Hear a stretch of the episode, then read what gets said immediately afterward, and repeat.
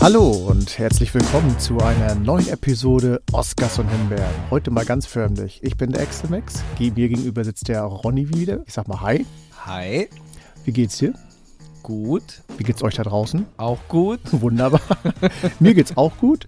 Und ja, wir dürfen euch wieder begrüßen zu einer klassischen Folge, die wir heute wieder für euch haben. Mit Oscars, mit einer Himbeere, über die wir allerdings äh, ja auch wieder reden müssen, weil es gibt ja wieder so eine Firma, die ihren Weg weitergeht, wie sie, ja, Unbeirrt. es ist traurig. Es ist traurig. Aber bevor wir dazu kommen, wollen wir natürlich erstmal über die Golden Globes sprechen. Die wurden ja verliehen und für mich als große Freude, ich glaube auch für dich auch, Oppenheimer, bester Film, bester Hauptdarsteller und so weiter. Mhm. Hat mich sehr gefreut, weil das ist wirklich ein grandioser Film. Also ich bin jetzt immer noch begeistert, wenn ich so darüber nachdenke, als ich den gesehen habe. Und habe mich sehr gefreut, dass er gut abgeräumt hat. Ja, natürlich im Bereich Drama, darf man nicht vergessen. Die Golden Globe hat ja, die preisen ja eine Menge Filme aus. Ja, das stimmt, das stimmt, ja. Es ist ja, es geht ja nur um die Kategorien, nicht? Ähm, was ich aber interessant fand, war, dass Barbie gar nicht so krass abgeschnitten hat, nee. wie alle vermutet haben. Und ich muss auch ehrlich sagen, ich bin ein großer Fan von Barbie. Ich mag mhm. den Film, aber er ist nicht dieses herausragende Mega-Meisterwerk, von dem die alle sprechen. Also ja. das äh, sehe ich da nicht drin. Ja. Ich finde, er ist ein Film, also Barbie ist für mich ein Film gewesen, der die Gesellschaft so ein bisschen wieder zusammengefügt hat, weil doch mhm. gefühlt ihn alle irgendwie auch sehen wollten. Dafür finde ich auch, kann man ihm auch Preise geben, aber genau. im Vergleich ja. zu filmischer Kunst, wie jetzt Oppenheimer, Nee, da ist ja genau, keine Konkurrenz. Er hat ja einen Preis gewonnen bei den Golden Globes für den, irgendwie den besten Blockbuster oder genau. so. Genau. Und den hat er auch verdient, weil äh, ähm, Barbie war auf jeden Fall das Thema dieses Jahr, also des letzten Jahres. Es war auf jeden Fall der Blockbuster, über den alle ja. gequatscht haben. Das war das ist unbestritten. Aber filmig hat ein paar nette Ideen, hat aber auch in, in der Menge, in der Mitte und eine Menge Hänger, finde ich. Also mhm. super Ideen, ein paar tolle Sachen. Wirklich, ein, ich will den Film nicht runtermachen. Es ist ein ganz, ganz toller Film aber eben, ja, hat in diesen ganzen Preissachen so richtig krass dann irgendwie auch nichts zu suchen, in einigen. Und mhm. das hat man hier bei den Golden Globes gemerkt. Außer jetzt diesen Blockbuster Golden Globe und eben, ja, Billie Eilish mal wieder für ihren Song und so, ja. hat er eben keine Preise gewonnen. Und ich denke, es wird bei den Oscars auch nicht anders aussehen. Denke ich. Den, das Einzige, was ich ganz toll fand, ist äh, Ryan Gosling, seine mhm. Performance als Ken. Die ist echt geil. Also Margot Robbie sowieso, aber dass Margot Robbie halt eine Barbie spielen kann, ein bisschen, das erwarte ich einfach. Dazu ist sie eine tolle Schauspielerin. Aber es ist halt, das erwarte ich von ihr. Wohingegen Ryan Gosling wirklich, wirklich klasse war. Mhm. Also, deswegen, Barbie ist ein super geiler Film, der macht eine Menge Spaß, den finde ich echt toll. Aber ja, auf einer Wellenlänge mit Oppenheimer dann natürlich nicht. Ja. Nee, sehe ich auch so. Ja, auf jeden Fall, ja, ich fand die Golden Globes cool. Ich mag das ja sowieso immer alles ein bisschen mehr als die Oscars, mhm. aufgrund dieses etwas familiären ähm, Ambientes so. Genau. Mit den Tischen. Und ja, und Killian Murphy sowieso, ähm, toller Typ. Deswegen Daumen hoch. Und ich denke aber, wie ich schon letzte Woche sagte, den Oscar kriegt trotzdem Bradley Cooper. Also Steht denk, ja noch, ja. Denk ich, ja. Ich weiß, normalerweise kriegen dann die Oscars auch die, die die Golden Globes gewonnen haben. Mhm. Also in der Regel, nicht immer. Ähm, und, und Bradley Cooper war ja auch nominiert für seinen Film. Das stimmt. Maestro. Aber ich denke, bei den Oscars, ich meine, ich gönne es auch Killian Murphy, aber ich denke, Bradley Cooper wird ihn bekommen. Also Falls ich mich spannend. irre, dann irre ich mich halt. Wir werden drüber reden, wenn es soweit ist. Ja, und damit würde ich sagen, Jingle rein und ab dafür.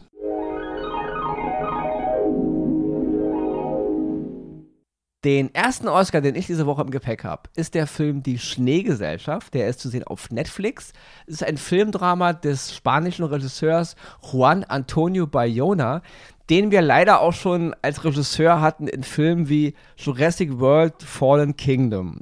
Was ja nun eigentlich mhm. einer der dümmsten Jurassic Park-Filme ever war. Der dümmste. Und ja, da wurde ich fand ihn danach noch dümmer. Also Dominion fand ich noch dümmer. Ach, stimmt. Ja, ja da hatte ja, ich jetzt einen Dreher, okay. stimmt. Ja. Und ähm, der hat auch zwei Folgen in dieser fulminanten, herausragenden Serie Der Herr der Ringe, die Ringe der Macht, hat er auch zwei Folgen, wo da ich dabei was. sagen muss, hier sind nicht die Regisseure oder die Regisseurin das Problem, sondern es ist mehr die Story, nicht? Auf jeden Fall, dieser Mann hat erst diesen Film gemacht, Die Schneegesellschaft. Er war auch bei den Golden Globes übrigens mit dabei. Er war da eingereicht mhm. als, glaube ich, äh, ausländischer Film. Und ich glaube, er ist auch bei den Oscars eingereicht worden. Hat er nicht gewonnen, Golden Globe. Und ich, auch bei den Oscars, denke ich, wird das auch nicht gewinnen. Aber der Film hat mich sehr bewegt. Ja, es ist die Geschichte des Fluges 571 von 1972, die damals äh, in den Anden abgestürzt sind. So eine ähm, Rapki-Mannschaft, die wollten von Uruguay nach Chile und sind, glaube ich, so fünf, sechs Minuten vor Landung äh, in den Anden abgestürzt. Und ähm, ja, viele sind schon bei dem Abschluss gestorben, aber viele haben auch überlebt, mitten da oben in den Bergen, in den, im Schnee. Und sie haben auch irgendwie dann ein Radio zu laufen bekommen und haben dann irgendwie ein paar Tage später die Meldung äh, gehört, dass die Suche eingestellt ist. So, und dann waren sie da oben in den Bergen. Es ist eiskalt, sie haben keine richtigen Klamotten. Überall sind ihre, also es war halt wirklich eine, eine Rapki-Mannschaft, die kannten sich alle. Es waren ganz viele Familienmitglieder dabei. Also es war im Grunde ein gescharterter Flug von nur dieser Crew, ja, von dieser Gruppe von Menschen. Und jetzt standen sie eben vor der harten Entscheidung, ja, wir sterben jetzt hier, wir haben nichts zu essen. Oder einer kam dann auf die Idee, was ist, wenn wir die Toten essen? Ja. Und eine ganz krasse Geschichte, die wird jeder schon mal irgendwo gehört und gelesen haben. 1993 gab es schon mal eine Verfilmung von dieser Thematik von dem Regisseur Frank Marshall. Überleben hieß der Film damals, Alive im Original. Damals hat der Film viele Kritiken einstecken müssen, wo ich hingegen sagen muss, als ich ihn damals gesehen habe, mir hat mich hat er beeindruckt und ähm, er hat auch zu dem neuen Film das gar nicht so gravierende Unterschiede. Außer vielleicht, dass das Ende ein bisschen intensiver ist bei dem neuen. Ansonsten, der alte Film wurde massiv kritisiert und diese Neuverfilmung jetzt äh, wird äh, viel gefeiert. Also denke ich so, hier wird schon wieder mit zweierlei Maß gemessen, ja. Also vielleicht war die Zeit damals noch nicht weit genug, keine Ahnung, wegen der Thematik, aber ich fand den Film damals schon okay, also eigentlich okay, ich fand den eigentlich gut und ich finde den neuen auch gut. Ja, ich würde nicht sagen, dass er besser ist als der alte, das, das finde ich nicht. Aber er hat mich sehr beeindruckt. Aufgrund der Art, wie er natürlich ein bisschen intensiver mit den Charakteren umgeht. Ja, es ist eine krasse Geschichte über eine Gruppe von Menschen, die versucht zu überleben. Es werden harte Entscheidungen getroffen. Es geht echt einem auch an die Nieren. Also es ist nicht, nicht schön, das zu gucken. Es berührt, es bewegt, es tut einem auch weh. Gerade wir alle wissen, gerade auch jetzt hier, gerade in Deutschland, mit der Kälte, wir, uns ist selber gerade kalt, wenn wir rausgehen. Und wenn man dann so einen Film sieht und sich vorstellt, man liegt da irgendwo oben in den Bergen und hat Schmerzen und es ist wirklich, wir reden ja von 40 Grad minus oder so, also wirklich von höllischer Kälte. Das ist äh, eine absolute unbeschreibliche Situation, die man nur nachvollziehen kann, wenn man sie erlebt hat, ja. Und dann fängt man eben an, seine Freunde und seine Familienmitglieder zu essen, weil man echt vor Hunger äh, einfach auch durchdreht, ja. Also wirklich ein Film, den man sich mal angucken sollte. Die Schneegesellschaft zu sehen auf Netflix kann ich wirklich jedem nur ans Herz legen. Aber wie gesagt, es ist eine harte Thematik und ähm, es macht keinen Spaß, den Film zu gucken. Aber es ist wirklich ein guter Film und, und wirklich sehr schön erzählt worden und auch mit sehr viel Gefühl für die Situation. Mein erster Oscar oder mein einziger Oscar dieser Woche, der geht an die Serie Monarch, Legacy of Monsters und die könnt ihr auf Apple TV schauen. Und ich muss noch korrigieren, es ist ein Hybrid Warum, weshalb, wieso, erzähle ich alles gleich. Erstmal Actionserie, produziert von Chris Black und Matt Fraction. Und wer den Namen Monarch schon mal gehört hat, der wird sich denken, hm, woher kenne ich das? Ja, richtig, aus diesen Filmen Godzilla, die seit, ich glaube 2014 war der erste und dann fortlaufen mit äh, King, Skull Island, Godzilla 2 und diese ganzen äh, mhm. bis die hin tollen Filme. Genau, diese also wirklich Meisterwerke, die eigentlich hätten Oscars verdient. Nein. Obwohl ich Godzilla 1 okay fand. Der, der war gut. Ich glaube, ja. der war von Gareth Edwards, den fand ich gar nicht so schlecht. Genau. Und äh, da sind wir auch schon nämlich bei dem Thema, warum es gleich zum Hybrid wird, weil ab Godzilla 2, also Skull, äh, Kong, Skull Island war auch noch, finde ich auch noch ein guter Film. Aber danach ab Godzilla 2, da wurden so, ja, wieder so Sequenzen und alles reingebracht. Ich sag mal so Teenie-Geschichten und alles, was dazugehört und hin und her und unnötig lange äh, äh Drama-Dialoge und alles. Ich will es gar nicht wiederholen, aber die dazu führten, dass diese Filme dann am Ende ja, boah, schwer zu ertragen sind. In dieser Serie ähnlicher Vorfall. Komme ich jetzt mal zum Guten. Erzählt wird hauptsächlich die Entstehung von Monarch. Und zwar wie Keiko Miura in den äh, frühen 70ern sich auf den Weg gemacht hat und halt äh, Mutos gejagt hat. Mutos sind halt äh, massive, unbekannte terrestrische Organismen. Ich habe es auswendig gelernt.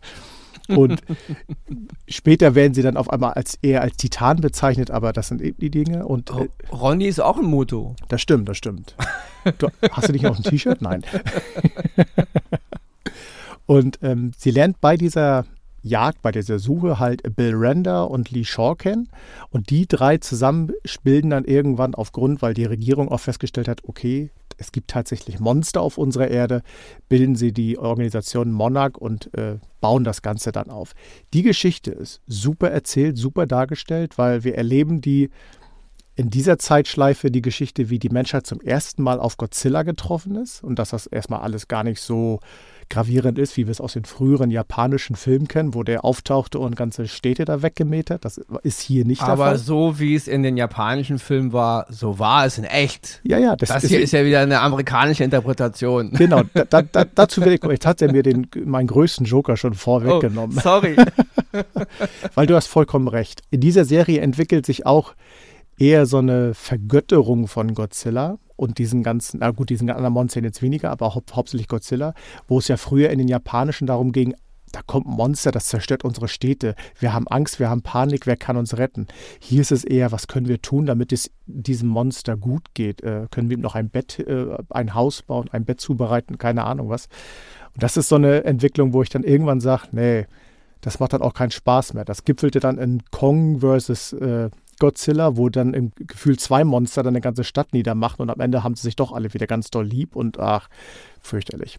Komme ich zurück zur Serie. Ich schweife schon wieder ab. Der zweite Erzählstrang, der ist dann wieder, wo ich sage, und das ist wieder dann äh, die Himbeernummer, spielt in der heutigen Zeit drei junge Menschen, zwei davon haben eine Gemeinsamkeit, die ich hier nicht verraten möchte die sich auf den Weg machen und auch jemanden suchen und dann und plötzlich stoßen äh, die Vergangenheit und das heutige irgendwie zusammen und äh, man trifft äh, auf die Organisation und plötzlich sind wieder überall Verschwörungen drin und aber junge Menschen, die stark sein wollen und selbstständig, die mal eben, ich muss mal eine kleine Sache spoilern, irgendwo in der Antarktis rumlaufen und plötzlich sich sagen, nee, ich mache das jetzt ganz allein und laufen, laufen da durch einen Schneesturm durch die Arktis, fallen eigentlich um, sind eigentlich erledigt und sind natürlich am Ende doch wieder da und retten alle und sonstiges sonstiges.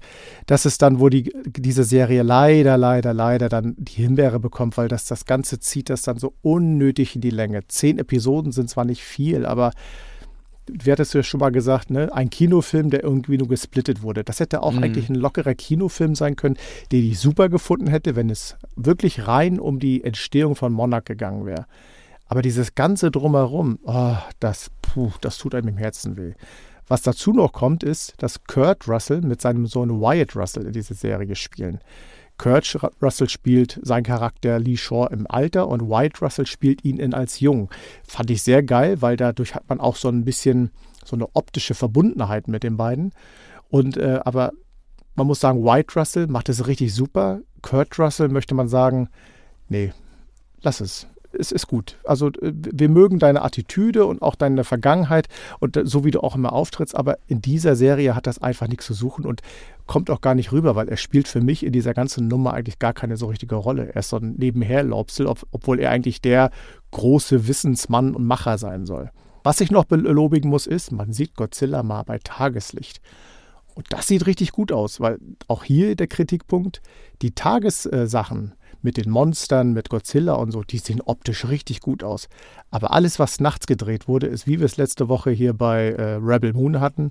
Du hast das Gefühl, die stehen vor so einer Leimwand und äh, keine Ahnung was. Oder wenn die mit dem Auto fahren, siehst du auf der Scheibe richtig, dass das irgendwie äh, nur so ein äh, Film abgespielt wird, wo ich selbst sagen muss, selbst bei gute Zeiten, schlechte Zeiten sieht das besser aus als das, was ihr da in dieser Serie äh, dargestellt habt. Und das sind all die Punkte, die, wo ich dann sage, kein reiner Oscar, sondern Oscar-Hybrid mit der Tendenz dazu, dass ich hoffe, dass es mit der ersten Staffel dann auch aberzählt ist, weil eine zweite Staffel braucht die ganze Geschichte nicht. Und deswegen Monarch of Legacy.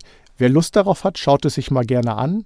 Wer keine Lust darauf hat, weil er auf den ganzen Godzilla-Kram sowieso nicht steht, der hat sich Zeit gespart. Trotzdem ist es eine Empfehlung von meiner Seite. Genau, das sieht man ja wieder bei Apple. Ja. Am Anfang war da echt alles Gold, was glänzte. Und mittlerweile haben sie ihr Abo auf 10 Euro hochgekloppt und machen auch Serie mittlerweile, wo du dir einfach nur die Hände beim Kopf zusammenpflegst. Ja. Hauptsache, wir haben Content, irgendwas. Ja, ja. da wird gar nicht mehr so auf Qualität geachtet. Hauptsache, es reißt irgendwas. Nicht? Das ist ja das Problem, was viele Streamingdienste gerade haben. Sie übertreiben, sie haben den Fokus verloren. Es geht nur noch, wie überall werden Produktionen gemacht, ohne Sinn und Verstand. Und am Ende ist es ein riesiger, ja, ein riesiges Potpourri aus Klamauk und Dummheit. Ja, ja? das stimmt.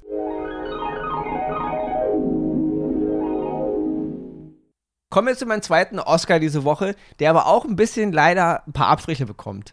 Es geht um den Film Marlow von 2022, der ist zu sehen auf Prime Video. Es ist ein ähm, Neo-Noir-Krimi unter der Regie von Neil Jordan. Ich bin ein großer Fan von Neil Jordan, zumindest was er früher so gemacht hat.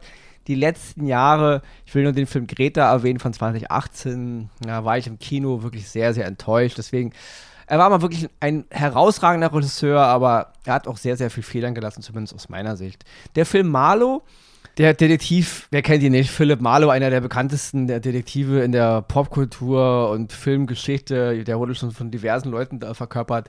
Diesmal darf es Liam Neeson machen. Ja? Liam Neeson ist mittlerweile, glaube ich, auch schon 70, 71 Jahre alt. Natürlich, die Rolle, die er spielt, ist jetzt nicht so angelegt. Er sieht auch nicht so aus, muss ich ehrlich sagen.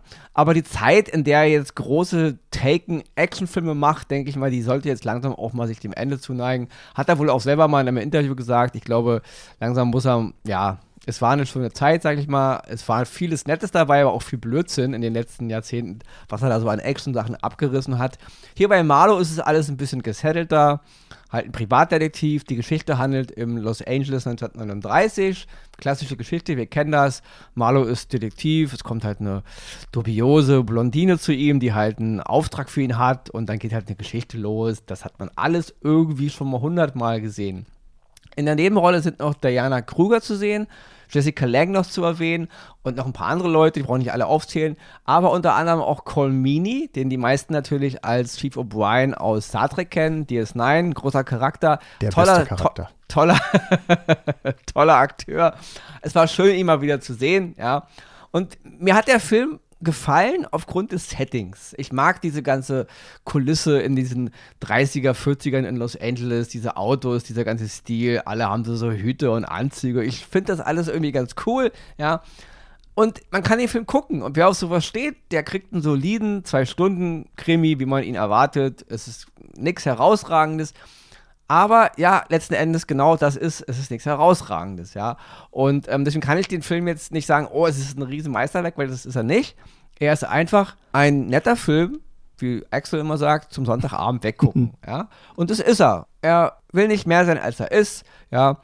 Er hätte auch 1980 gemacht äh, sein können. Mir hat er trotzdem Spaß gemacht. Ich mag es sowieso Liam Neeson. Ich mag, ich mag diese ganze Kulisse. Und deswegen kann ich den Film rein gewissens empfehlen zum Gucken aber erwartet eben jetzt kein, kein Meisterwerk, weil das ist er wirklich nicht, ja. Er ist ein absolut solider Film geworden, der funktioniert und der einfach eine Geschichte erzählt, die man natürlich schon tausendmal in anderen Varianten gesehen hat, aber er hat mich nicht gelangweilt. Und ja, das ist alles, was ich dazu sagen kann. Um das war, glaube ich, die kürzest, der kürzeste Oscar oder die kürzeste ja, Empfehlung ja, überhaupt. Das Problem ist, wir sind schon jetzt Minute 20 fast stimmt, und wir stimmt, müssen stimmt. ja noch über die Himbeere reden. Bin ja, ja ruhig. Ja, also das war mein, mein Oscar mit einem kleinen Abstrichen nach hinten. Aber ich habe einen Spin für die Sache, deswegen auf jeden Fall mehr Oscar. Jetzt kommen wir zur Himbeere diese Woche. Ja, und das ist, wie soll es mal wieder anders sein, die neue Serie und die erste Serie im Jahr 2024, die Marvel uns beschert, natürlich bei Disney Plus. Es geht also weiter. Marvel hat es in den letzten Jahren verstanden, sowohl im Kino-Universum als auch im Serienuniversum, so ziemlich alles kaputt zu dreschen, was sie aufgebaut haben. Mit kleinen Spitzen nach oben, ich will nicht alles runter machen, aber viele der Serien waren einfach mal hanebüchen blöd und von den Kinofilmen auch. Und ja, und sie machen da, sie machen da eiskalt weiter. Es geht um die Serie Echo, zu Deutsch Echo. Es ist eine Miniserie, zu sehen auf Disney Plus, wo sonst. Sie hat fünf Folgen. Man muss dazu sagen, eigentlich sollte die Serie acht Folgen haben. Aber es gab da wohl so viele Probleme beim Dreh. Es gab auch Nachdrehs, dass man irgendwie die Serie dann von acht auf fünf Folgen zusammengezimmert hat. Und man hat sie auch ratzfatz an einem Tag veröffentlicht. Nicht wie sonst, wo man immer erstmal eine oder zwei, ja. Also einfach alle rausgeballert, ja. Als würde man dieses, dieses Kind des Schreckens schnell loswerden wollen, ja. Mhm. Und ich muss ehrlich sagen, also die Geschichte von Echo ist ja, also die, zumindest der, der, Comic, ja. Man muss dazu sagen, der Comic ist 1999 ja, also vor 25 Jahren, jetzt vor einem Vierteljahrhundert erschien. Es ist keine dieser Geschichten, oh, wir haben ja wieder eine starke Frau und wir haben eine starke indigene Frau, ja, und wir haben eine Frau, die hat nur ein Bein, ja, und wir haben eine Frau, die auch noch stumm und gehörlos ist, ja, all diese Faktoren, die damit reinspielen. Dieser Charakter wurde in großen Zügen schon vor 25 Jahren erfunden, ja. Es ist keine neue Disney, wir machen jetzt die Welt, wir wollen jetzt große Frauengeschichten mhm. erzählen, ja. Der, der Charakter ist damals von David Mack und Joe Quasteda erfunden worden. Wie gesagt, vor einem Vierteljahrhundert, ja. Die Comicvorlage ist super, ja. Eingeführt wurde der Charakter damals in Daredevil. Den ich sowieso für einen der interessantesten Comics halte, also im, ist im Zeichenuniversum, aber auch für einen der coolsten Helden im MCU, ja. Damals natürlich noch von Netflix gemacht, die Serie Daredevil mit Charlie Cox, ganz, ganz großes Kino. Das war noch bevor Marvel selber da so viel gemacht hat. Und ähm, ich fand die Serie ganz klasse. Ich habe auch damals den Kingpin, Vincent D'Onofrio, der den Kingpin spielt, halte ich neben Thanos für den krassesten Bösewicht in diesem ganzen MCU. Wurde aber, wie gesagt, damals von Netflix mitentwickelt, nicht von das, was wir jetzt vom MCU kennen. Mittlerweile ist es alles zurückgeschwappt nach Disney Plus. Die haben auch die ganzen Serien jetzt zurückgeholt. Es ist, es ist alles bei Disney. Und jetzt versucht man eben mit Echo wieder in diese Schiene zu springen. Ja, das, was Daredevil früher war und Jessica Jones und ähm, hier der Punisher. Ja, alles ein bisschen härtere Gangart, ein bisschen brutaler, ein bisschen mehr für Erwachsene. Und das fällt bei Echo auch auf. Jede Folge fängt mit einer Art äh, Einblendung an. Das ist für Erwachsene.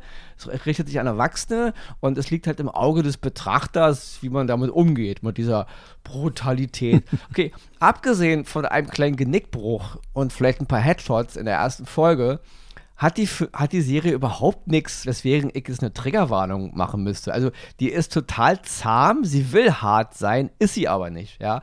Und von dem, was, der, was den Comic eigentlich toll machte und was den Charakter der Maya Lopez, die ja dann schrecklich Echo ist, eigentlich so faszinierend machte, aufgrund ihrer indigenen Geschichte, aufgrund ja, ihrer, ihres ganzen Backgrounds, das wird in der Serie so an den Haaren herbeigezogen und so äh, mit, ja, Melitta Kaffee Werbeästhetik in unseren Kopf gehämmert, dass mich das einfach gelangweilt hat zu Tode.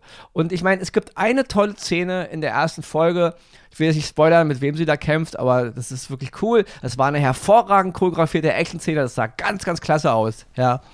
Und ich dachte, okay, wenn das so weitergeht, dann wird es ein geiles Ding. Ja, aber die vier Folgen danach waren actionmäßig mit das drögeste und blödeste, was ich je bei Marvel gesehen habe.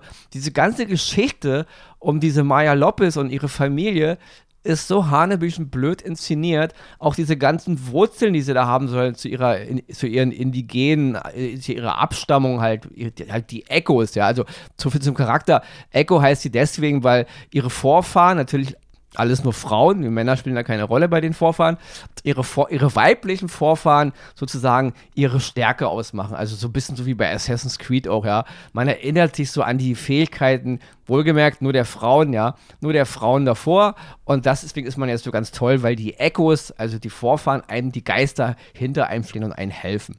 Finde ich prinzipiell eine gute Idee, aber die Umsetzung ist auch hier absolut blöd, ja. Und kommen wir mal zu dem Charakter der Maya Lopez, gespielt von Alakwa Cox.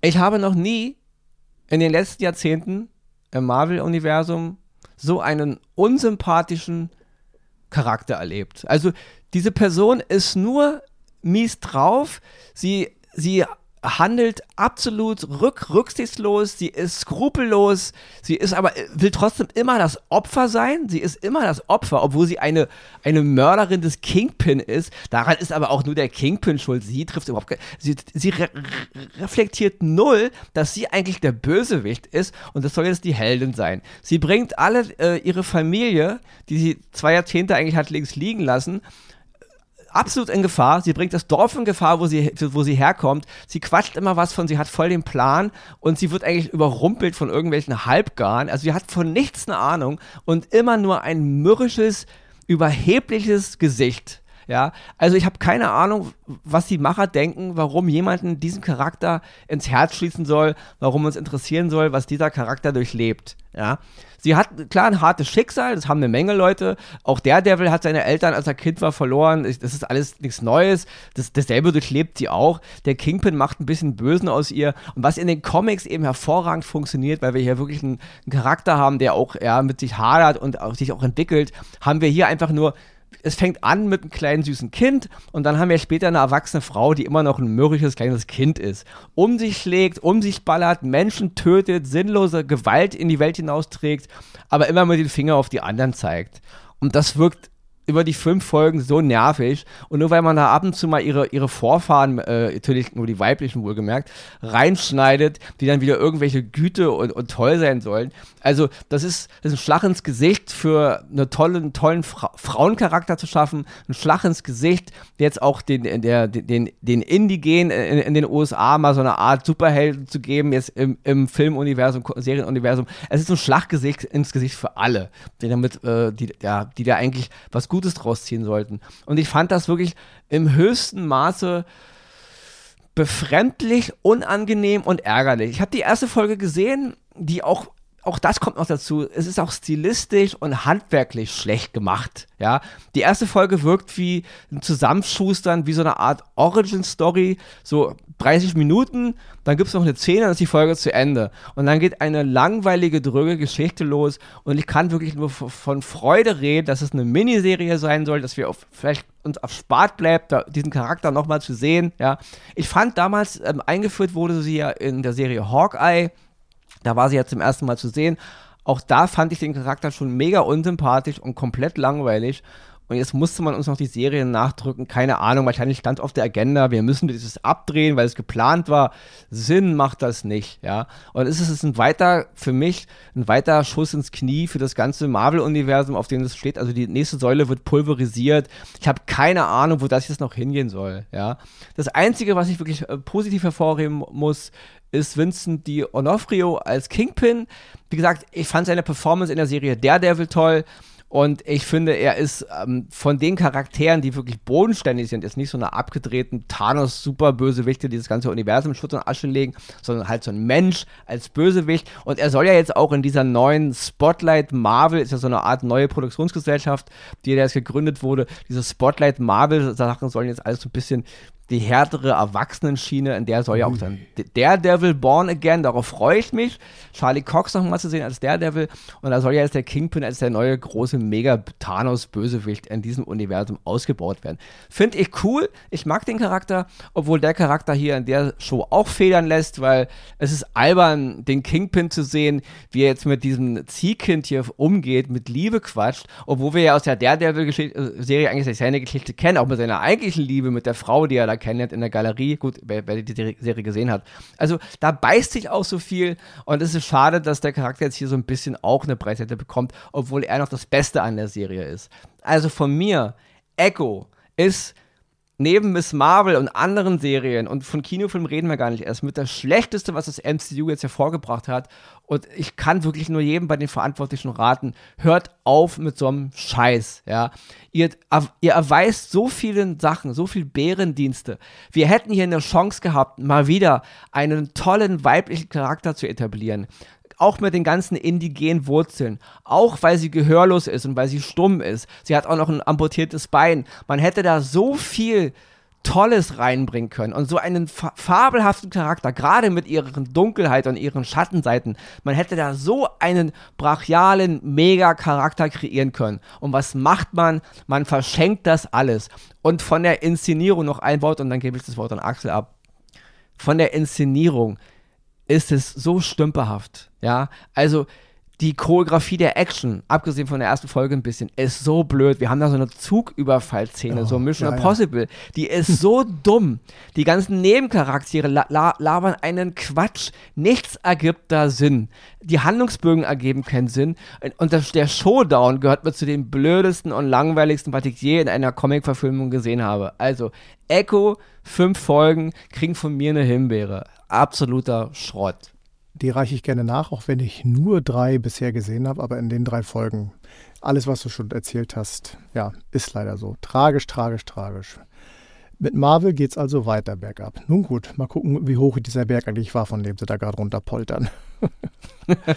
ja. Sie, sie, sie pulverisieren seitdem Robert Downey Jr. in seiner Rolle als Tony Stark Schrägstrich Iron Man mit dem mit den äh, Infinity Stein und dem Thanos Handschuh geschnipst hat. Mhm hat er nicht nur Thanos und seine Schergen pulverisiert, seitdem pulverisiert auch das Marvel Cinematic Universe. Ja? ja. Es zerfällt zu Staub wie Thanos. Ja, das ist sowas, was mir Metapher kann man gar nicht. Äh, ja. ja, super. Ja, liebe Leute, wer hier nicht zu Staub verfällt, das sind wir beide. Also der Ronny, der wird gleich zu Staub verfallen, beziehungsweise, äh, keine Ahnung, was, was machst du denn jetzt gleich noch? Zu, Außer zu Staub Stecker ziehen und rausgehen. Ich zerfall zu Staub. Na gut. Ich zerfall jeden Tag zu Staub und setze mich am Morgen wieder zusammen. Der etwas andere Wechselbalg, auch nicht schlecht. Genau. Ja, dann äh, macht ihr noch einen schönen Tag und ihr da draußen schaut weiter Filme und Serien. Ne? Schreibt uns auch gerne, wie ihr wisst ja, äh, es geht auch 2024 genauso weiter. Wir freuen uns auf eure Meinungen und wir werden uns jetzt auch wieder ja, gemütlich dem Fernseher widmen und äh, was habe ich vergessen? Natürlich. Bleibt uns treu und bleibt gesund. Bis nächste Woche hier wieder bei Oscars und Himbeeren.